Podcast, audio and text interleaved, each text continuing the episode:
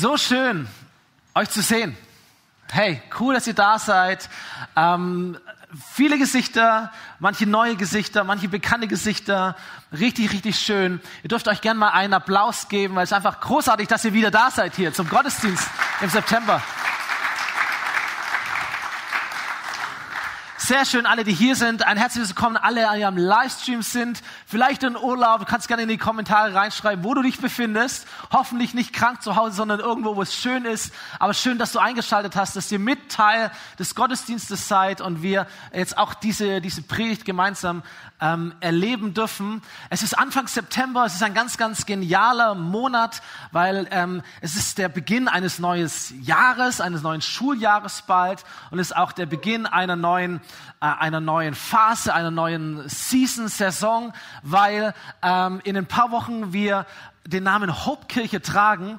Und das ist mir wichtig zu betonen, da geht es nicht darum, dass wir irgendeinen, irgendeinen Namen wechseln oder sowas, oder dass halt auf dem Flyer irgendwas anderes steht, sondern wir wollen mehr als je zuvor, jetzt brauche ich gleich euer Amen, wir wollen mehr als je zuvor ein, ein Statement in diese Welt hineinsetzen. Genau das, was wir gerade gesungen haben. Dieses Song wird die Hymne sein für den 25.09. Deswegen übt dieses Lied, dass wir sagen, hey, die Hoffnung Gottes ist der Anker für mein Leben und er steht fest für alle Zeit. Und wir wollen mit jeder Phase als Kirche diese Botschaft leben, ausdrücken und proklamieren.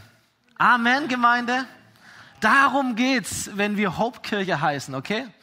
Und ich ermutige dich von ganzem Herzen, dass du mit jedem Gebet, das du sprechen kannst, bis dorthin echt am Start bist. Hey, mit deiner Zeit, mit deinem, mit deinen Investments, mit, mit was auch immer du tun kannst, sagt, hey, meine, meine Family, meine Kirche, mein Zuhause, wow, mit dieser Botschaft sind wir unterwegs. Und diese Welt braucht es mehr als je zuvor. Und du bist ein Teil davon unverzichtbar. Es ist genial, dass du da bist und dass wir gemeinsam hineinstarten dürfen in diese Zeit, die vor uns liegt. Das Beste für die Kirche von Jesus liegt vor uns. Amen. Amen. Come on. Und weil das so wichtig ist, was dort passiert und passieren wird, sagen wir, hey, wir wollen beten davor. Okay? Immer wenn etwas Großartiges passiert, ist es gut, davor zu beten. Deswegen haben wir die Tage des Gebets davor geschaltet und ähm, die werden stattfinden, offiziell ab morgen dann für zwei Wochen, wo du eingeladen bist, jeden Tag hier in Präsenz zu kommen, halb sechs bis halb sieben morgens, halb sieben bis halb acht, Entschuldigung.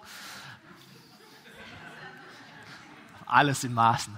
Halb sieben bis halb acht jeden Morgen äh, hier zusammenzukommen, um zu beten für gewisse Anliegen oder das auch zu, zu nehmen und in deinen Tagesablauf einfach zu integrieren, wann es dir möglich ist. So, auf den Plätzen, für alle, die hier präsent sind, nimm diesen, dieses Papier mit äh, und frag nach, wenn du mehr brauchst. Äh, das ist der Ablauf dieser nächsten Woche und ähm, dann bist du voll mit dabei in diesen Tagen des Gebets. Und wir haben eine Predigtserie uns äh, konzipiert, die diese Tage des Gebets einfach umranden werden und die dich ermutigen sollen fürs Gebet. Und sie trägt den einfachen Titel Gebete, die Gott erhört. So, ich weiß nicht, wer du bist, aber ich bin mir sicher, dass du schon mal ein Gebet gesprochen hast. Ich glaube, alle Menschen beten oder haben schon einmal gebetet. Der eine sagt, oh, das ist vielleicht eher so ein Stoßgebet gewesen, einmalig. Und der andere würde sagen, nein, Gebet ist etwas, was routiniert in meinem Leben abläuft. Für manche ist der letzte Strohhalm, nachdem sie greifen, gar nichts anderes mehr funktioniert. Und andere sagen etwas, das wir hier gerne platzieren. Gebet ist die erste Antwort in, auf die Fragen, die das Leben uns stellt. Aber egal wie oft und, und wie du betest, Vielleicht hast du schon einmal erlebt, dass du gebetet hast und es ist tatsächlich eingetroffen, was du gebetet hast. Vielleicht da ein kurzer Nebensatz. Ich glaube, das passiert wesentlich öfters, als wir es denken, weil wir relativ gut im Vergessen sind. Stimmt's? Und weil Dinge, die uns als normal erscheinen, eigentlich gar nicht so normal sind, wenn wir ehrlich sind. Aber wahrscheinlich kennen wir alle auch Gebete, die eben nicht erhört worden sind oder noch nicht erhört worden sind, die wir gesprochen haben. Und es mag Gründe geben, warum manche Gebete nicht erhört werden, aber es gibt auch Gebete, scheinbar, die Gott immer erhört. Und darüber wollen wir sprechen. Das sagt nicht ich, sondern das ist etwas, das Jesus sagt. Und ich nehme euch mit in eine Bibelstelle, in eine Aussage von Jesus. Da heißt es, alles, was ihr im Gebet erbittet, glaubt, dass ihr es bekommen habt und ihr werdet es erhalten. Also wenn man solche Verse einfach so mal aus dem Zusammenhang hineinwirft, in eine Predigt oder in einem Gottesdienst oder in ein Gespräch, dann hat es so eine gefährliche Tendenz. Vielleicht kennst du das sogar, dass dir Versprechen gemacht worden sind und dachtest, wow, so einfach. Ich muss einfach beten, was ich möchte und Gott wird's tun, weil so sagt es Jesus. Und dann hast du das nicht erlebt und dann hast du Fragen, berechtigterweise. Das andere, das Gegenteil ist noch schlimmer. Vielleicht hast du es auch erlebt, dass du wie unter Druck gesetzt dich gefühlt hast. Dass Leute gesagt haben, hey, pass mal auf, der Grund, warum das in deinem Leben noch nicht der Fall ist, so haben sie es vielleicht nicht ausgedrückt, ein bisschen subtiler, ist einfach, dass dein Glaube noch nicht stark genug ist. Weil Jesus sagt, wenn du betest und du hast Glaube, dann wird es auch in Erfüllung kommen. Und so wird relativ viel Schindluder getrieben mit, einem, mit einer Aussage von Jesus, ähm, die hier steht oder die, wo es auch noch ein paar andere gibt. Wir kommen noch drauf. Und ich dachte, es ist mal wichtig, diese Situation, diese Aussage im Zusammenhang zu lesen und diese Situation, in der Jesus das sagt, ein bisschen genauer unter die Lupe zu nehmen. Und ich nehme euch mit hinein, ihr dürft gerne mitlesen, wenn ihr die Bibeln zur Hand habt oder natürlich auch am Screen mitlesen. Markus Evangelium Kapitel 11 ab Vers 20. Das ist so der, der Sinnabschnitt, in dem diese, diese Aussage drin steht. Das heißt, als sie, das ist Jesus und seine Freunde und Auszubildende, als sie am nächsten Morgen an dem Feigenbaum vorüberkamen, den Jesus verflucht hatte, sahen die Jünger, dass er bis zu den Wurzeln verdorrt war. Also steigen direkt ein in eine ganz bestimmte Situation. Was war hier passiert? Ein Tag zuvor war Jesus mit den, mit den gleichen Leuten unterwegs und es war schon so gegen Ende des Lebens und Dienstes von Jesus hier auf dieser Erde. Und Jesus, ich sag's mal nett, war alles andere als zufrieden mit der Art und Weise, wie das Volk Gottes, das Volk Israel, ihre Beziehung gelebt hat mit ihrem Gott, mit seinem Papa im Himmel. Was ihn ganz besonders gestört hat, war die Art und Weise, wie sie beten oder auch nicht beten. An diesem Tag davor war er unterwegs mit seinen Freunden im Tempel, der Ort, der zu einem Zweck gemacht war, nämlich dass Menschen Gott begegnen und beten können. Und wenn du bisher gedacht hast, Jesus war so dieser Mr. Nice Guy, dieser liebe, nette, einladende, sanfte Hirte, der den Chefin hinterherläuft, Jesus hat auch ein paar andere Seiten gehabt. An diesem Moment, als er sieht, dass der Ort, der für das Gebet geweiht war, zu einem Geschäftsplatz umfunktioniert worden ist, wo man Tiere kaufen konnte, wo man Geld wechseln könnte, da hat ihn der heilige Zorn Gottes gepackt und hat sich eine, eine Peitsche gebastelt und er hat eingetroschen auf die Händler, er hat die Tische umgeworfen, er hat richtig Revolution gemacht in diesem Tempelvorhof. Das war das Gespräch der Stadt, kann ich dir aber sagen. So war Jesus auch mal drauf, wenn es um die richtige Sache geht. Das war am Tag davor. Und sie laufen an, an diesen Feigenbäumen dran vorbei. Und das ist ein Feigenbaum, der, der keine Frucht trägt. Und Jesus nimmt es als ein Bild für die geistliche Landschaft seiner Zeit. Menschen, die eigentlich eine, eine Frucht Gottes in ihrem Leben haben sollten, aber sie haben sie nicht. Und er sagt zu ihm vorübergehend zu dem Baum, nie mehr wird aus dir etwas Gutes hervorkommen oder wird keine Frucht mehr wachsen. So, und am nächsten Tag heißt es jetzt, kommen sie an diesem Baum vorüber und Petrus erinnerte sich an das, was Jesus am Vortag zu dem Feigenbaum gesagt hatte und rief aus, sieh doch, Rabbi, der Feigenbaum, den du verflucht hast, ist vertrocknet. So dass etwas geschehen, das nicht normal war. Ich bin ganz sicher kein Biologe oder Botaniker, aber ein bisschen was habe ich verstanden, dass wenn eine Pflanze oder ein Baum wächst, geschieht es nicht von heute auf morgen. Und das andere, wenn eine Pflanze oder ein Baum eingeht bis auf die Wurzeln verdorrt, das geschieht auch nicht von heute auf morgen. So Entspannung für alle Männer unter uns. Wenn du einmal die Blumen nicht gegossen hast, passiert nichts. Okay, wenn du es öfters vergisst, wird es irgendwann schwierig, aber einmal ist kein Mal. So, was hier passiert ist, etwas, das nicht normal war, etwas Übernatürliches, etwas, das nicht möglich war, hier passiert ein Wunder wenn auch ehrlich gesagt ein negatives, aber es ist trotzdem ein Wunder. Und die Jünger wundern sich und Jesus nimmt diesen Moment auf und, und hält eine kurze Predigt über das Thema Gebet. Und er sagt zu seinen Jüngern, habt Glauben an Gott. Ich versichere euch, wenn ihr zu diesem Berg sagt, heb dich in die Höhe und wirf dich ins Meer, dann wird es geschehen. Entscheidend ist, dass ihr glaubt und in euren Herzen nicht daran zweifelt. Hört auf meine Worte, alles, was ihr im Gebet erbittet, glaubt, dass ihr es bekommen habt und ihr werdet es erhalten. Doch wenn ihr betet, dann vergebt zuerst allen, gegen die ihr einen Groll hegt, damit euer Vater im Himmel euch eure Sünden auch vergeben kann. Jesus war ein fantastischer Lehrer. Hammer.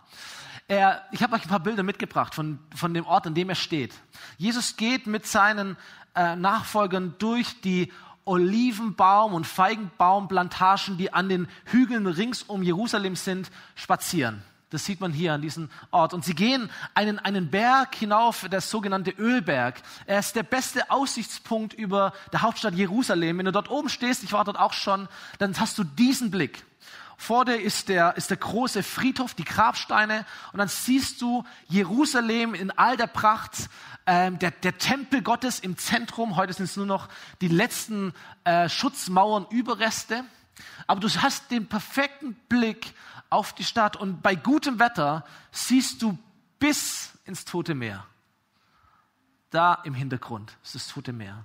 Und an diesem Ort, auf diesem Berg, mit Blick bis zum Toten Meer, hält Jesus eine Predigt und sagt zu seinen Leuten, hey, wenn ihr zu dem Berg spricht, hebe dich und wirf dich dort hinten ins Meer, dann wird es geschehen. Wow, das ist meine Aussage. Und jetzt gibt es die Gefahr, diese Aussage zu missbrauchen. Ich habe das ja vorher schon angedeutet. Und das ist nicht gut. Auf der anderen Seite können wir ja diese Verse nicht einfach rausstreichen, oder? Es ist ja Wort Gottes. Es ist das, was Jesus hier sagt. Und es ist wichtig zu wissen, auch zu verkündigen, dass das, was hier steht, hier steht. Nämlich einfach, dass Gott Dinge tun kann, die unmöglich sind und dass dein und mein Gebet der Schlüssel dazu ist. Das ist die Aussage, die Jesus in dieser kurzen Predigt eigentlich hält. Meine Frage an dich ist, was ist denn dein Berg? Was ist dein Berg, von dem du wünschst, dass er empor sich hebt und ins Meer geworfen wird? Vielleicht ist es bei dir eine, eine, eine Art von Krankheit, und denkst, hey, ich, ich wünsche mir, dass dieser Berg sich hebt und verschwindet. Vielleicht ist es eine kaputte Partnerschaft, Ehe, Beziehung, Freundschaft, du sagst, hey, dieser Berg, er soll sich emporheben, er soll verschwinden. Vielleicht ist es ähm, eins deiner Kinder, die gerettet werden sollen für Gott. Ein Berg, der vor dir steht und den du am liebsten weghaben möchtest. Vielleicht etwas politisches, gesellschaftliches, globales, eine Situation, die sich verändern muss. Vielleicht hat es mit deinem Beruf zu tun, mit deinen Emotionen, mit deinen Finanzen. Was ist dein Berg? Was ist dein Berg? Jesus zählt hier in dieser kurzen Predigt zwei entscheidende Faktoren auf, damit Gebete zu Gebeten werden, die Gott erhört. Das erste, da spricht am meisten drüber, ist Glaube. Er sagt, habt Glauben an Gott. Habt Glauben an Gott. Und ich möchte hier genauso scharf sein, wie Jesus es ist. Weil er sagt nicht nur, Leute, habt Glauben. Das sagen viele Menschen. Believe. Wow. So, du hörst es bei den, bei den Popstars, du hörst es bei den Sportlern, du hörst es bei Nike, du hörst es in allen Arten der Religion, wo auch immer. Wow, Glaube. Believe in yourself. Glaube an das Gute. Glaube an dich. Glaube an die Kraft, die in dir steckt. Glaube an, an, an, an ein Happy End. Glaube, dass es irgendwie noch gut wird. Jesus sagt hier, hey, entscheidend ist nicht Glaube, sondern entscheidend ist, an welches Objekt glaubst du. Es ist sehr klar, er sagt, habt Glauben an Gott. Habt Glauben, nicht an irgendetwas, nicht an euch, nicht an das Gute im Menschen oder an irgendetwas, sondern habt Glaube an Gott. Das ist so wichtig. Nicht dein Glaube vollbringt irgendwelche Wunder, sondern Gott vollbringt die Wunder. Nicht dein Glaube hebt den Berg und wirft ihn ins Meer, sondern Gott hebt den Berg und wirft ihn ins Meer. Dein Glaube ist nur dein Zugang zu einem Gott, der das kann ist wichtig. Selbst Glaube ist für manche Menschen wie ein Gott. Aber der Glaube an sich ist, ist, ist kraftlos. Er braucht ein Objekt, an den er gerichtet ist. Und dieses Objekt ist die Frage, wie stark ist es? Glaube an Gott. Hier geht es nicht um eine Formel. Deswegen ist Beten auch nicht Zauberspruch. Ist kein Abracadabra. In Jesu Namen, Amen, ist auch, macht dein Gebet nicht besser oder schlechter. Es ist einfach nur eine Art, wie man ein Gebet abschließen kann. So, habt Glaube an Gott. Das heißt, da geht es um eine Beziehung. Da geht es nicht um die richtigen Worte, sondern da geht es um eine Beziehung. Andere Übersetzungen sagen in diesem Vers, habt den Glauben Gottes. Sogar.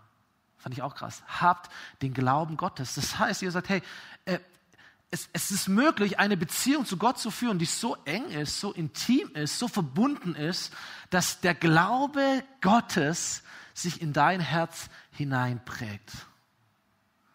Habt den Glauben Gottes. Wer Gott kennt, der darf kühn sein.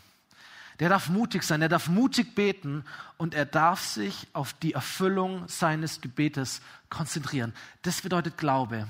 Du darfst dich konzentrieren auf die Erfüllung deines Gebetes. Du darfst damit rechnen, das möchte ich dir zusprechen heute Morgen. Du darfst damit rechnen, dass Gott Wunder vollbringt in deinem Leben. Wenn ihr zu diesem Berg sagt, hebe dich in die Höhe und wirf dich ins Meer, dann wird es geschehen. Entscheidend ist, sagt Jesus, dass ihr glaubt und in eurem Herzen nicht daran zweifelt. Da würde ich einen kurzen, kurzen Schlenker gern machen, ein bisschen über, über Zweifel sprechen. Weil Glaube und Zweifel, auf der einen Seite sieht es wie das Gegenteil voneinander aus, aber ich glaube, in Wirklichkeit hat das auch eine gewisse Schnittmenge und hängt miteinander zusammen. Aber ich möchte ein bisschen trennen, wenn ich sage, Glaube ist die Konzentration auf die Erfüllung des Gebetes, dann glaube ich, ist Zweifel die Konzentration auf die Möglichkeit, dass das Gebet sich nicht erfüllt. Sie äußert sich zum Beispiel in der Frage, was ist, wenn ich bete und nichts geschieht? Ist ja eine legitime Frage, absolut. Ist auch, nicht, ist auch keine Sünde, diese Frage zu stellen. Aber da kommt der Zweifel mit ins Spiel. Im Neuen Testament gibt es eine ganz tolle Stelle, die den Zweifel erklärt aus dem Jakobusbrief. Das sagt die Bibel, wer Gott fragt, der soll auch wirklich mit einer Antwort rechnen. Ich weiß nicht, wie, wie du betest, aber ich habe mich ertappt, als ich das gelesen habe. Ja, wenn ich bete, rechne ich wirklich auch mit einer Antwort? Oder bete ich halt, weil man halt betet? Aber da zeigt sich schon mal der Glaube. Wer nach Gott fragt, wer zu Gott betet, der soll auch rechnen damit, dass Gott antwortet. Dass Gott etwas zurückgibt. Und wenn du es nicht tust, warum betest du denn überhaupt? Da fängt der Zweifel an. Denn einer, der zweifelt, also der das nicht tut, der gar nicht mit einer Antwort wirklich rechnet, der ist so aufgewühlt wie eine Meereswoge, die vom Wind getrieben und hin und her geworfen wird. Und ein solcher Mensch darf nicht erwarten, etwas von Gott zu erhalten, denn er ist unbeständig und schwankt ständig hin und her. Ich möchte es ein bisschen klarstellen. Zweifel sind keine, ist keine Sünde. Ich glaube, es gehört auch zu einem ähm, erwachsenen, reifen, reflektierten Glauben dazu, dass man Dinge hinterfragt. Hoffentlich. In Frage auch stellt. Gott hält es locker aus, dass du all deine Fragen stellst. Gemeinde hält es auch aus, dass du Fragen stellst, dass du deine Zweifel nicht verneinst. Ich glaube, es gehört auch dazu, wenn du wirklich authentisch sein möchtest und Jesus nachzufolgen. Hey, seien wir ehrlich, ich habe ganz viele Fragen. Es passiert ganz vieles nicht, was ich irgendwie eigentlich glaube und, und vieles klappt auch in meinem Leben nicht und so geht es dir doch genauso. So ist es nur authentisch, dass wir auch unsere Zweifel nicht verneinen, aber dass wir uns auch bewusst machen, Zweifeln haben Konsequenzen.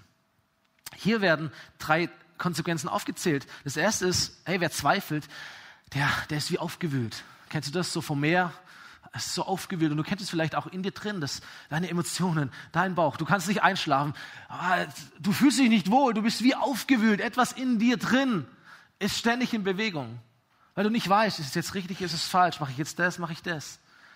Das zweite sagt, wer zweifelt, der ist wie hin und her geworfen. So, du in die Richtung. Ah, vielleicht doch in die Richtung. Ah, ich bin mir auch nicht ganz sicher. Und was passiert ist, dass du ständig auf der Stelle nach links und nach rechts gehst. Was du aber eigentlich möchtest, ist, dass du ja nach vorne gehst, stimmt's? Du willst ja wachsen. Du willst ja vorwärts gehen im Leben und in deinem Glauben. Aber Zweifel bringen dich dazu, ständig von links nach rechts zu gehen. Du drehst dich eigentlich nur im Kreis. Sehr unbefriedigend. Und Zweifel, heißt es, halten Gott ab, dein Gebet zu hören. Nicht, weil es ihm nicht möglich ist, sondern weil du es nicht für möglich hältst. Wer zweifelt, der darf nicht erwarten, dass Gott wirkt. Zweifel halten Gott ab, dein Gebet zu hören. Nicht, weil es ihm nicht möglich ist, sondern weil es du nicht für möglich hältst. Deswegen sagt Jesus, hört auf meine Worte. Alles, was ihr im Gebet erbittet, und hört mal auf die Grammatik, glaubt, dass ihr es bekommen habt und ihr werdet es erhalten. Ist das nicht interessant?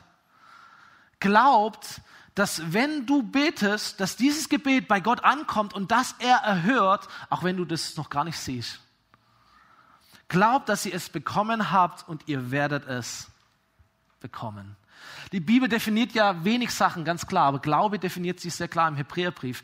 Ein, die, das Überzeugtsein von Dingen, die man nicht sehen kann. Glaube, dass, es, dass du es Glaube, dass ihr es bekommen habt und ihr werdet es erhalten. So, natürlich kannst du diese Frage stellen, ja, was ist, wenn nichts passiert? Da ist jemand krank und du möchtest für ihn beten oder du bist selber krank und du betest, aber was ist, wenn nichts passiert? Was ist, wenn Gott nicht heilt? Was ist denn, wenn Gott, wenn sich überhaupt nichts ändert an der Situation? Was ist, wenn Gott nicht eingreift? Was ist, wenn es gleich bleibt, wenn es sogar schlechter wird? Und du merkst, wenn ich dir diese Fragen stelle, wie geht's dir damit? Das ist entmutigend. Ja, dann weiß ich auch nicht, dann lassen wir es halt oder keine Ahnung. Es aktiviert dich auch nicht, das bringt dich auch nicht vorwärts. Deswegen habe hab ich für mich entschieden und versuche das so zu leben, nicht diese Frage zu stellen, was ist, wenn nichts passiert, sondern die Frage zu stellen, ey, was ist denn, wenn etwas passiert? Hauptkirche. Was ist denn, wenn wir beten und es passiert etwas? Was ist denn, wenn es dir besser geht? Was ist denn, wenn Gesundheit neu in dein Leben kommt? Was ist denn, wenn dies, dieses Gespräch gut läuft? Was ist denn, wenn Gott eingreift? Was ist denn, wenn diese Situation sich ändert? Und du merkst, wenn ich solche Fragen stelle, ja, stimmt eigentlich. Ja, warum? Okay, lass es uns tun. Schauen wir mal. Also es bringt dich in Aktion, es bringt dich vorwärts, es ermutigt dich mehr, als dass es dich entmutigt. Was ist, wenn doch etwas passiert? Lass uns Jesus ein bisschen anschauen, der ja nicht nur vom Gebet erzählt, sondern der ja selber ein großer Beter war. Wenn du so die Bücher in der Bibel durchliest, die Jesus beschreiben, wie er betet, dann wirst du feststellen, dass Jesus natürlich immer wieder vom Gebet spricht, aber das Gebet für ihn nicht so aussah, dass er sich irgendwo hingehockt hat, irgendwelche Formeln gesprochen hat, sondern dass er Zeit mit seinem himmlischen Papa verbracht hat. An einer Stelle drückt es Jesus so aus und sagt, ich sehe was Gott tut und das Gleiche tue ich auch. Da hat er über Gebet gesprochen, ohne Gebet überhaupt in den, in den Mund zu nehmen. Momente, wo Jesus sieht, Gott, was tust du? Was ist dein Herz? Was ist dein Wille? Was ist dein Wirken? Wie möchtest du das tun? Und das dann auch zu tun. Das ist Gebet. Wir sehen, dass, dass Jesus so eng an Gott dran war, dass sein, also Gottes Wille zu dem Willen von Jesus wurde. Und da gibt es Momente im Leben von Jesus, da hat er sich ganz klar entschieden und hingegeben, zum Beispiel als er sich hat taufen lassen, der Moment, wo er sich einfach hingibt, Gott hingibt. Und dann gibt es andere Momente, die wir lesen, wo Jesus dieser Zeit mit dem himmlischen Papa einfach eine Priorität eingeräumt hat. Er ist früher aufgestanden, um Gott zu suchen. Er hat eine Nacht durchgebetet, bevor er eine wichtige Entscheidung getroffen hat. Er hat sich immer wieder zurückgezogen, um zu beten, um Zeit mit Gott zu verbringen, um diese, diese Nähe, dieses Einssein zu bauen und zu pflegen.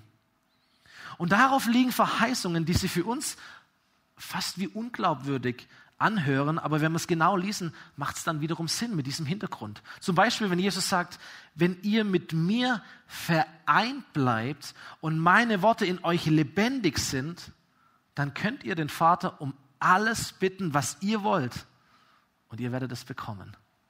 Auch so ein Vers, du denkst, what? So, was für eine Aussage. Aber dieses, ey, es geht darum, vereint zu sein. Es geht darum, Worte Gottes sind lebendig in dir. Da verändert sich dein Wille. Er, dein Wille wird Gottes Wille ähnlicher und alles, was du willst, wird zu einem Gebet, das Gott erhört, weil es seinem Willen entspricht. Oder wenn Jesus sagt, Amen, ich versichere euch, wer im Glauben mit mir verbindet, verbunden bleibt, wird die gleichen Taten vollbringen, die ich tue. Ja, er wird noch größere Taten vollbringen, denn ich gehe zum Vater. Wenn ihr dann in meinem Namen unter Berufung auf mich um irgendetwas bittet, werde ich es tun. Gebete, die Gott erhört. Ich möchte zwei Gedanken dazu teilen, nicht um mir selber zu widersprechen, aber um, um, um ein ganzes Bild zu zeichnen, um ein gesundes Bild zu zeichnen. Erstens, dass Gott Gebet erhört, heißt nicht, dass er es jetzt erhört. Jesus erzählt eine Geschichte, um Menschen äh, übers Gebet zu lehren. Er erzählt eine Geschichte von einer Frau. Ihr Mann war gestorben. Das war so ziemlich das Schlimmste, was passieren kann. Nicht nur emotional natürlich, sondern äh, finanziell. Die Frau konnte nicht arbeiten. Sie hatte keine äh, Versicherung oder sonst irgendetwas. Gab auch keine, keine Witwenrente oder keine Ahnung was, sondern die war richtig aufgeschmissen. Und Jesus erzählt diese Geschichte und sagt, hey, da gab es einen Richter, einen Stadtverwalter. Er war verantwortlich dafür, dass sie trotzdem etwas bekommt, was ihr irgendwie zusteht. Und was die Frau tut, ist, dass sie jeden Tag sich aufmacht, an die Tür dieses Richters klopft und sagt, verschaffe mir mein Recht, gib mir, was mir zusteht. Und Jesus erzählt diese Geschichte, um übers Gebet zu lehren und sagt, betet so. Das ist ein Gebet, das nicht einmal ist und dann passiert, passiert nichts, sondern ein Gebet, das immer und immer wieder vor Gott vorgetragen wird. Sagt ihr, ein Gebet, das Gott erhört, ist, erfülle was du mir zugesagt hast. Das ist ein Gebet, das Gott erhört. Erfülle deine Versprechungen. Das heißt nicht, dass es jetzt sofort tut, aber dran zu bleiben. Das Zweite, dass Gott Gebet erhört, heißt nicht, dass er es auf unsere Weise erhört. Stimmt's? Das ist das, was wir oft implizieren, sagen, aber wenn Gott Gebet erhört, dann wird es doch machen. In Anführungsstrichen, so wie ich das möchte, so wie ich mir das vorstelle, so wie ich es ihm auch gesagt habe. Aber das heißt nicht, dass Gott das genauso tut, wie du das tun würdest und trotzdem erhört er dein Gebet. Wir sehen es sehr krass bei Jesus selber. Wir waren vorher in Markus Kapitel 11. Jesus ist mit seinen Freunden auf dem Ölberg und ein paar Tage später, noch in der gleichen Woche, ist Jesus am Fuße des Ölbergs.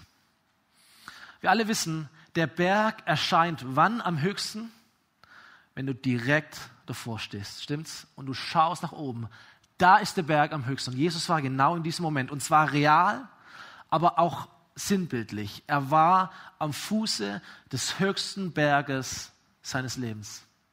Und er ist wieder in einem, in einem Olivenbaumgarten mit dem Namen Gethsemane. Er ist ängstlich, er ist traurig, er ist sehr, sehr ernst, weil er weiß, mein Leben wird morgen zu Ende sein. Und der, die Art und Weise, wie es zu Ende gehen wird, wird alles andere als angenehm werden für mich. Übrigens habe ich es nicht verdient. Und Jesus am Fuße seines Berges, vielleicht befindest du dich auch am Fuß eines Berges und du schaust hoch und es scheint unüberwindbar. Und Jesus betet in diesem Moment und das ist das, was er betet. Er sagt, aber Vater, alles ist dir möglich. Alles ist dir möglich. Erspare es mir, diesen Kelch trinken zu müssen. Jesus betet, was er selber lehrt. Er sagt, alles ist dir möglich. Sogar diesen Berg zu heben und ins Meer zu werfen. Gott, alles ist dir möglich. Und was ich dich bitte, Gott, ist, hebe den Berg und wirf ihn ins Meer. Erspare mir diesen Kelch, erspare mir diesen Berg. Ist das, was Jesus betet? Jetzt meine Frage. Warum erhört Gott dieses Gebet denn nicht? Wer hat denn den Glauben Gottes als Jesus?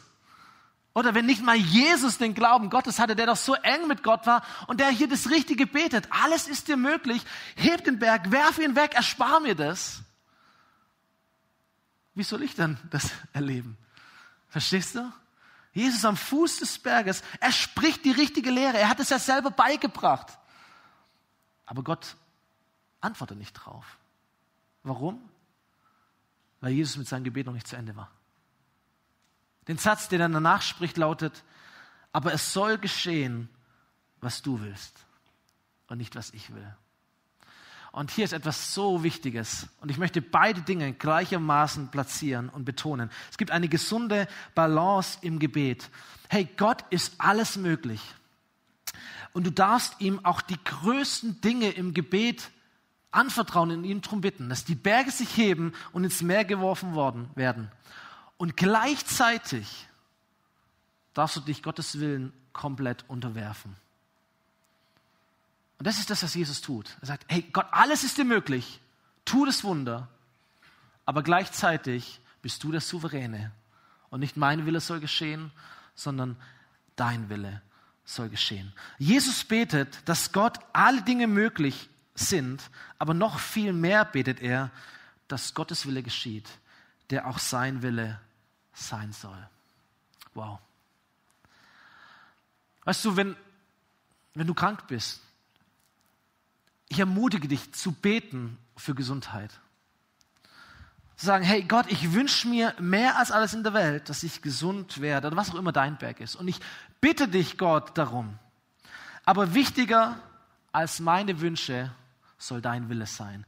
Und wenn es aus welchen Gründen auch immer, die ich nicht verstehe, wenn es aus welchen Gründen auch immer zu deinem Willen dazugehört, dass ich diese Phase der Krankheit durchleiden muss, dann soll dies mein Wunsch sein. Weil nicht mein Wille soll geschehen, sondern dein Wille. Aber trotzdem bete ich für ein Wunder. Das ist die Balance des Betens und beides gehört dazu. Übrigens gilt für die, die Gott lieben, dass alle Dinge zum Besten dienen. Weil Gott wirkt in allen Dingen, auch in denen, die du nicht verstehst, auch in denen, die schwierig sind und die herausfordernd sind. Entscheidender als was wir beten, ist, in welcher Haltung wir beten. Beten wir im Willen Gottes, dann beten wir Gebete, die Gott erhört. Der zweite Faktor, den, den Jesus nimmt, ähm, wenn es darum geht, Gebete zu sprechen, die erhört werden, heißt, wenn ihr betet, dann vergebt zuerst allen, gegen die ihr einen Groll hegt, damit euer Vater im Himmel auch eure Sünden vergeben kann. Es ist interessant, dass, dass Gott das nimmt, sagt, hey, die Beziehung, zwischenmenschliche Beziehungen, die ihr habt, die sind extrem wichtig. Warum? Das Gebet kommt von Herzen.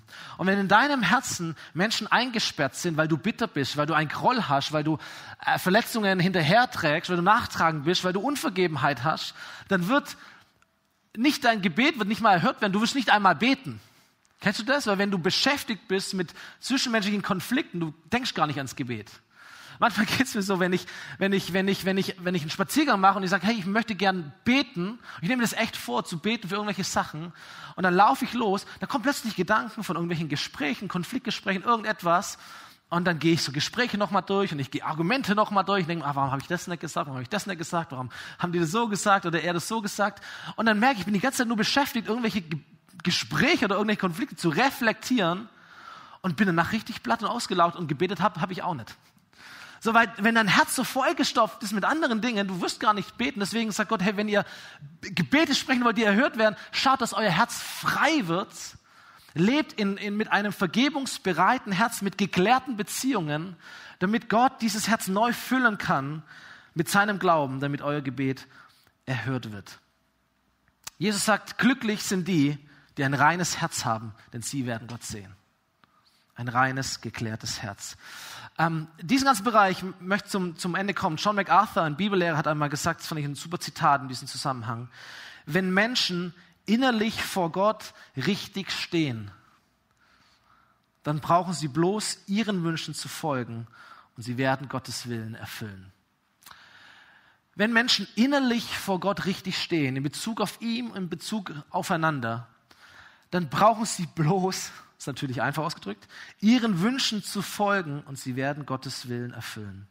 Das Geheimnis zwischen unserem und Gottes Willen ist, dass Gott nicht immer unsere Wünsche erfüllt, aber sich immer nach seinem Willen richtet. So wenn du und ich, wenn wir Gebete sprechen wollen, die Gott erhört, dann geht es darum, dass sein Wille unser größter Wunsch wird. Und wenn wir die Gebete sprechen, im Rahmen seines Willens werden es Gebete sein, die Gott erhört. Wir, Im Moment bauen, bauen wir gerade eine neue Homepage für die Hauptkirche. Und wir sind drei Leute hier in dem Team, plus einen externen, der das eigentlich für uns macht, der die Kompetenz hat. Und als wir uns, wir haben uns nie live getroffen, sondern alles über Videocall, WhatsApp und Anrufe und so weiter. Und es hat eine Weile gedauert, bis er verstanden hat, wie wir, wie, wie wir ticken. Weil wir sind Chef. So, wir hätten gern so eine Homepage aus den, den Gründen, so wollen wir die bauen. Aber er muss umsetzen ähm, so immer wieder haben gesagt, ah, ich würde es gern so bauen, ich würde es gern so bauen, ich finde das cool, ich finde das cool, so wir so machen, so machen. Und immer mehr versteht er, ey, wie, wie wollt ihr's? Und wenn er versteht, wie wir es wollen, kann er all seine Kompetenz, all seine Kreativität, die wir nicht haben, hineinbringen, damit das geschieht, was nachher aber wir wollen. Und das ist der Punkt, wenn du ein genialer Fußballspieler bist, du musst verstehen, welche Philosophie will mein Verein? Welche Philosophie hat mein Trainer? Es nützt nichts, dass du einfach deine Genialität irgendwie auf den Platz bringst, sondern du spielst in einem gewissen System. Aber wenn du das verstehst, was will der Trainer, was will der Verein und dann in dem Rahmen dessen deine Stärke auf den Platz bringst, dann wirst du Erfolg haben. Und so, so ist es mit, mit einem Gebet, das Gott erhört. Dass wir verstehen, Gott, was ist dein Wille? und diesen Willen zu unserem Wunsch machen und diese Gebete sprechen, damit Gott unser Gebet erhört. So Gebete, die Gott erhört, heißen zum Beispiel, dein Wille geschehe. Heißen zum Beispiel, Gott erfülle deine Versprechen. Heißen zum Beispiel, hilf mir, dich mehr zu sehen. Zeig mir, wer du bist. Hilf mir, dir ähnlicher zu werden.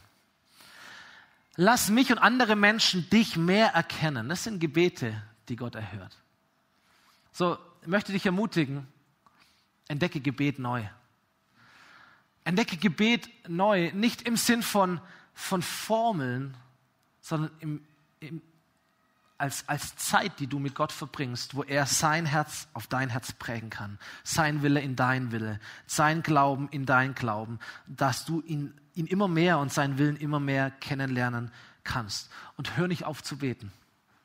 Der Durchbruch, für den du betest, ist vielleicht gar nicht mehr so weit weg, als wie du denkst. Bleib dran, sei ermutigt, sei hoffnungsvoll und bete weiter. Entdecke Gebet neu und klär dein Herz. Leg die Dinge ab, die Mist sind. Entlass Leute. Kläre Beziehungen. Es geht nicht um Friede, Freude, Eierkuchen überall, aber klare Beziehungen, wo nichts zurückbleibt, damit Raum in deinem Herzen ist, damit Gott sein Glaube in dich hineinlegen kann. Ben darf nach vorne kommen, werden noch einmal diesen Anker-Song singen. Ich möchte schließen mit einer Bibelstelle aus dem letzten Buch der Bibel, der Offenbarung unter dem Titel Was passiert, wenn wir Gebete sprechen, die Gott erhört. Ich werde nicht, kann nicht auf die ganzen Bilder und Details eingehen, aber das, das Große wirst du verstehen. Die Offenbarung ist ja, ist, ja, ist ja ein Buch, das in den Himmel blickt, in die Zusammenhänge vor dem Thron Gottes. Nicht so sehr etwas das Zukünftige, sondern das auch jetzt schon passiert. Und da heißt es im Offenbarung Kapitel 8, ein anderer Engel kam mit einer goldenen Räucherpfanne und stellte sich an den Altar. Also da geht es um einen Gottesdienst, geht es um Lobpreis und Anbetung. Er enthielt, dieser Altar, eine große Menge Weihrauch, Anbetung, um ihn auf dem goldenen Altar vor Gottes Thron als Opfer darzubringen, zusammen mit den Gebeten aller Menschen in Gottes heiligen Volk. Das bedeutet, im, im Himmel ist die Anbetung Gottes, da gibt es die Engel und die himmlischen Wesen aber da, da ist auch dein Gebet. Da ist auch dein Gebet gesammelt, wenn du zu Gottes heiligen Volk gehörst. Und aus der Hand des Engels, der vor Gott stand, stieg der Weihrauch in die Höhe zusammen mit den Gebeten der Menschen. Dann nahm der Engel die Räucherpfanne, füllte sie mit Feuer vom Altar und warf es auf die Erde. Und da blitzte und donnerte und dröhnte es heftig und die Erde bebte. Und was ich dir sagen möchte, wie ich diese Predigt enden möchte, ist folgendes. Ich glaube, wenn Gottes Kinder beten, dann verpufft es nicht irgendwo. Sondern wenn Gottes Kinder beten, und vielleicht gehörst du dazu, wenn Gottes Kinder beten, dann sammeln sich diese Gebete im Himmel vor dem Thron Gottes. Dann kommen diese Gebete vor das Angesicht Gottes. Dann kommen diese Gebete in den himmlischen Gottesdienst vor Gottes Thron. Dort ist dein Gebet. Wenn Gottes Kinder beten, dann haben diese Gebete zentrale Bedeutung für das Geschehen auf dieser Erde. Das Geschehen dieser Erde wird nicht von weltlichen Herrschern beeinflusst, sondern von dem Herrscher von Himmel und Erde, der in aller Souveränität im Himmel sitzt und regiert. Und dein Gebet wird auf die Erde geworfen und gewisse Prozesse kommen in Gang durch das Gebet der Menschen, die zu Gottes heiligen Volk gehören. Das passiert, wenn wir beten. Wenn Gottes Kinder beten, dann leben sie ihre Berufung, Könige zu sein auf dieser Erde. Für diese Erde. Priester zu sein für diese Erde, um mit Jesus Christus auch jetzt schon zu regieren. Und ich kann mir keine höhere Berufung vorstellen für mein Leben und für dein Leben und für uns als Gemeinde. Und auch keine größere Motivation für diese nächsten zwei Wochen oder fürs Gebet allgemein, als zu sagen, hey, nichts mehr und nichts weniger als Geschichte dieser Welt mitzuschreiben passiert, wenn Gottes Volk betet. Amen. Komm, wir stehen gemeinsam auf und singen dieses Lied. Jesus, ich danke dir von ganzem Herzen, dass du Gebet erhörst. Jesus, ich danke dir, dass es möglich ist, mit dir, Gott, eine, eine Beziehung zu leben und zu pflegen und hineinzuwachsen, die so eng und intim ist und so wunderschön, Jesus. Dich immer mehr kennenzulernen, deinen Willen kennenzulernen,